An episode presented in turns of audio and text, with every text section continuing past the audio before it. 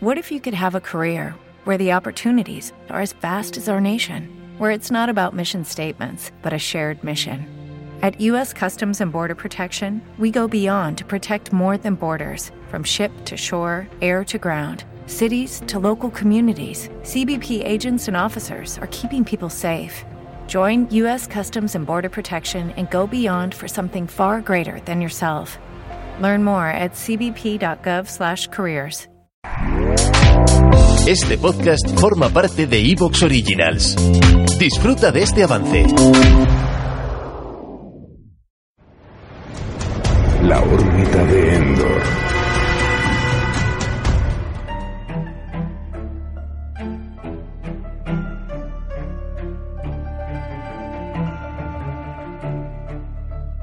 Saludos mundo. Hoy abordamos en el programa una saga de videojuegos absolutamente generacional, un hito que causó sensación en una estirpe de jugadores que yo creo que ya no volverán a ser los mismos, aunque yo no sea uno de ellos.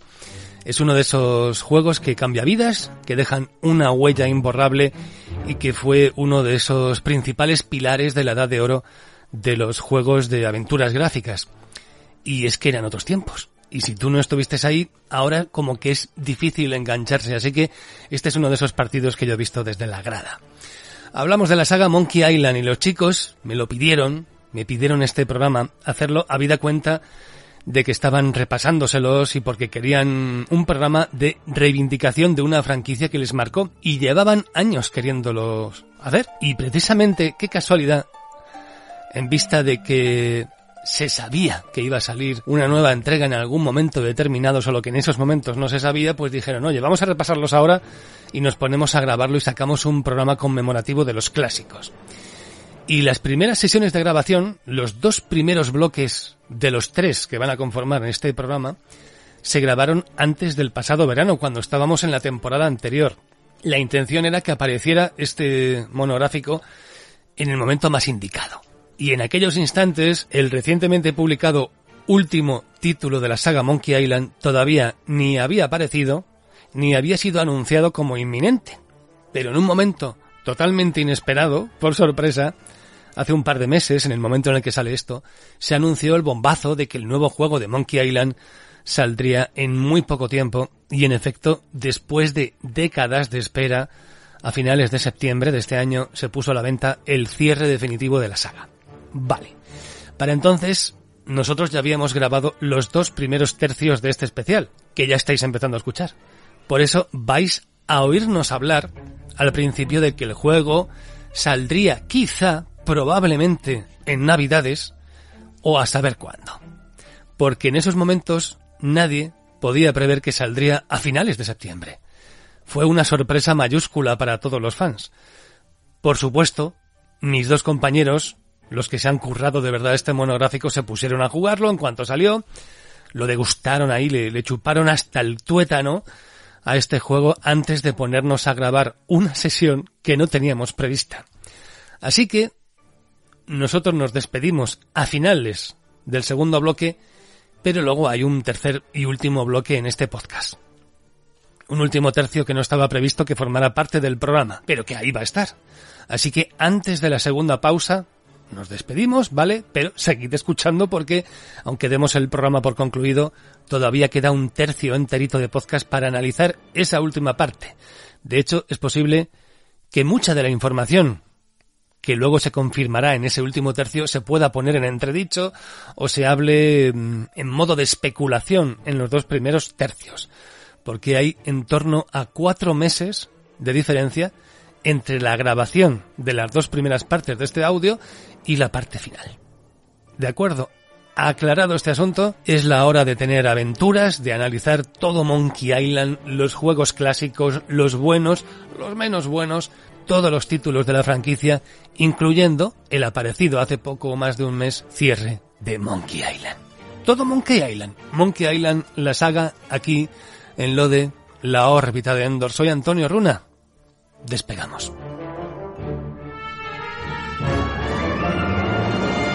Desde el lugar más recóndito del espacio sideral, fluctuando entre lo real y lo imaginado, llegan los audioregistros del ODE, la órbita de Endor, el programa de la fantasía y la ciencia ficción. la última línea de defensa de la imaginación.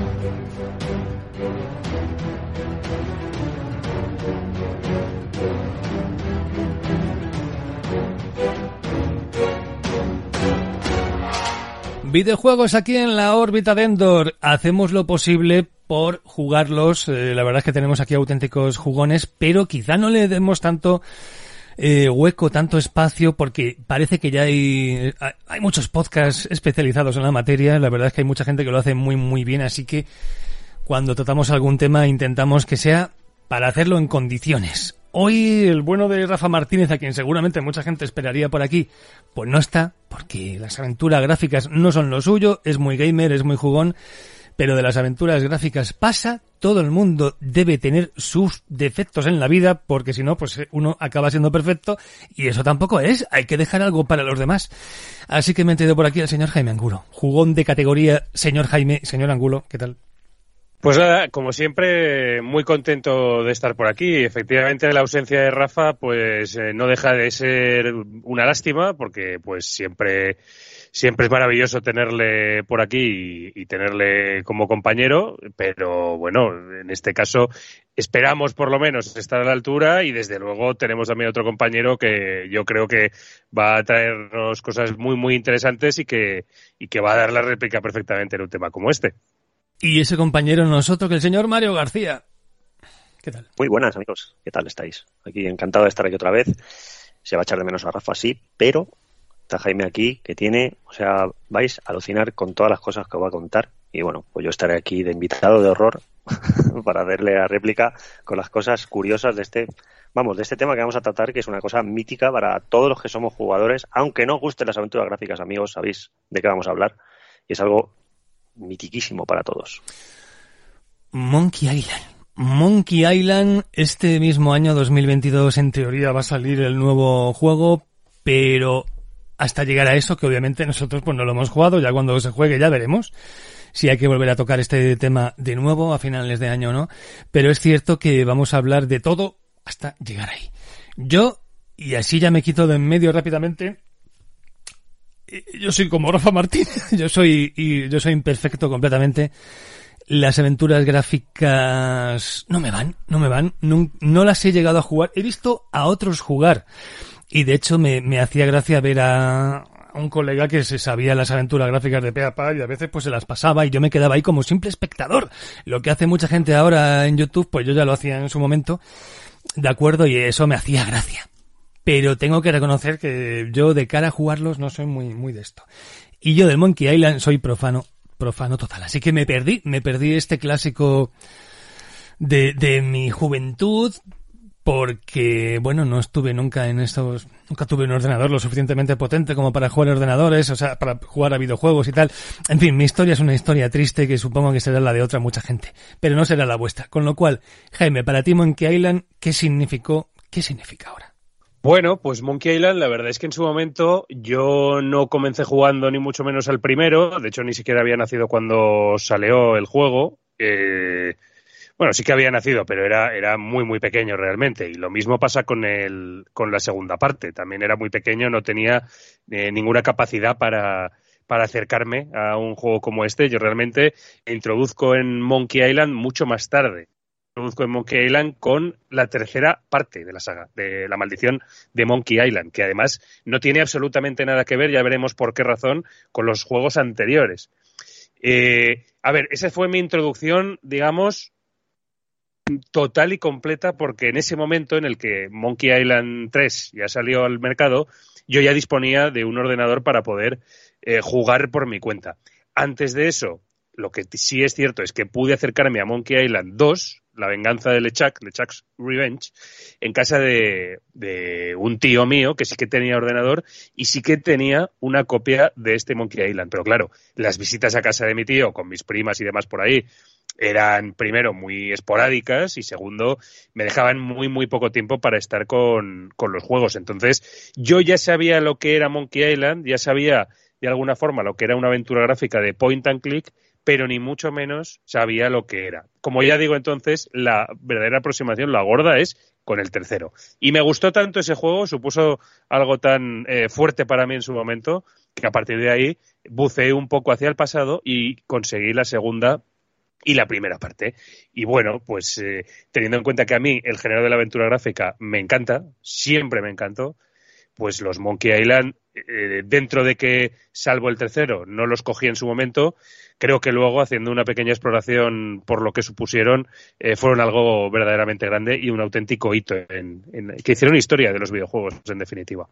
Bueno, ¿y tú, Mario García? Bueno, pues yo en sí descubrí el Monkey Island. Bueno, sí lo recibí en mis manos cuando salió, más o menos, porque allá por el año 91, 92, eh, pues mi padre trajo un ordenador a casa. Yo, yo tenía un Spectrum y y pasé a un, a un PC, a un, ordenador IBM, que ya eh, lo trajo mi padre, y fue ahí donde descubrí la informática ya a nivel, a un, a un, nivel superior por encima del Spectrum, y fue lo que, a lo que me dedico hoy, ¿no? Que todo empieza por, por algún sitio. Y, y yo ya, ya descubrí el Monkey Island cuando ya había salido el 2.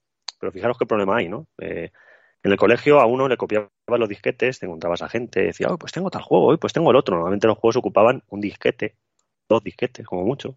Y tú ibas ahí, pues, se lo dejabas a tu amigo, te lo copiaba o iba pasando los juegos de uno a otro. Y había una leyenda, había un juego, Monkey Island, madre mía, tienes que jugar, tienes que jugar. Y me decían, el 2 es mejor que el 1. Claro, era mejor en el momento porque era más gracioso, tenía mejores gráficos y tal, pero ¿qué pasaba con esto? Que tú llegabas y decías a tu amigo, ¿me copias el Monkey Island? Y te decía, ¿cuál, el 1 o el 2? Y, decías, y te decía, decías el 2. Y dice, bueno, pues déjame 11 disquetes. no podía tener 11 disquetes, era un niño, no tenía dinero, era imposible. Así que al final, lo que ocurrió fue que como el Monkey Island 1 tenía 5 disquetes, pues me salía más barato a nivel eh, logístico y empecé justo por el Monkey Island 1 y lo puse en mi ordenador en blanco y negro. Señores, por aquel entonces no tenía monitor en color, pero aún así es un juego que me cambió la vida, me abrió eh, al mundo de las aventuras gráficas. A la vez también estaba jugando al Indiana Jones y, la Última Cruzada. Me parece maravilloso ese juego. Y me introduje de lleno en ese mundo y para mí es uno de mis géneros favoritos, no solo por la nostalgia que implica eh, hacia esas tardes que yo pasaba y luego todos los años que está jugando pues, con mi hermano, jugando el Monkey Island 3, incluso todo, sino que es el juego, los juegos con los que a mí me gusta pasar horas, estar metido ahí. Y... ¿Te está gustando lo que escuchas? Este podcast forma parte de Evox Originals y puedes escucharlo completo y gratis desde la aplicación de Evox. Instálala desde tu store y suscríbete a él para no perderte ningún episodio.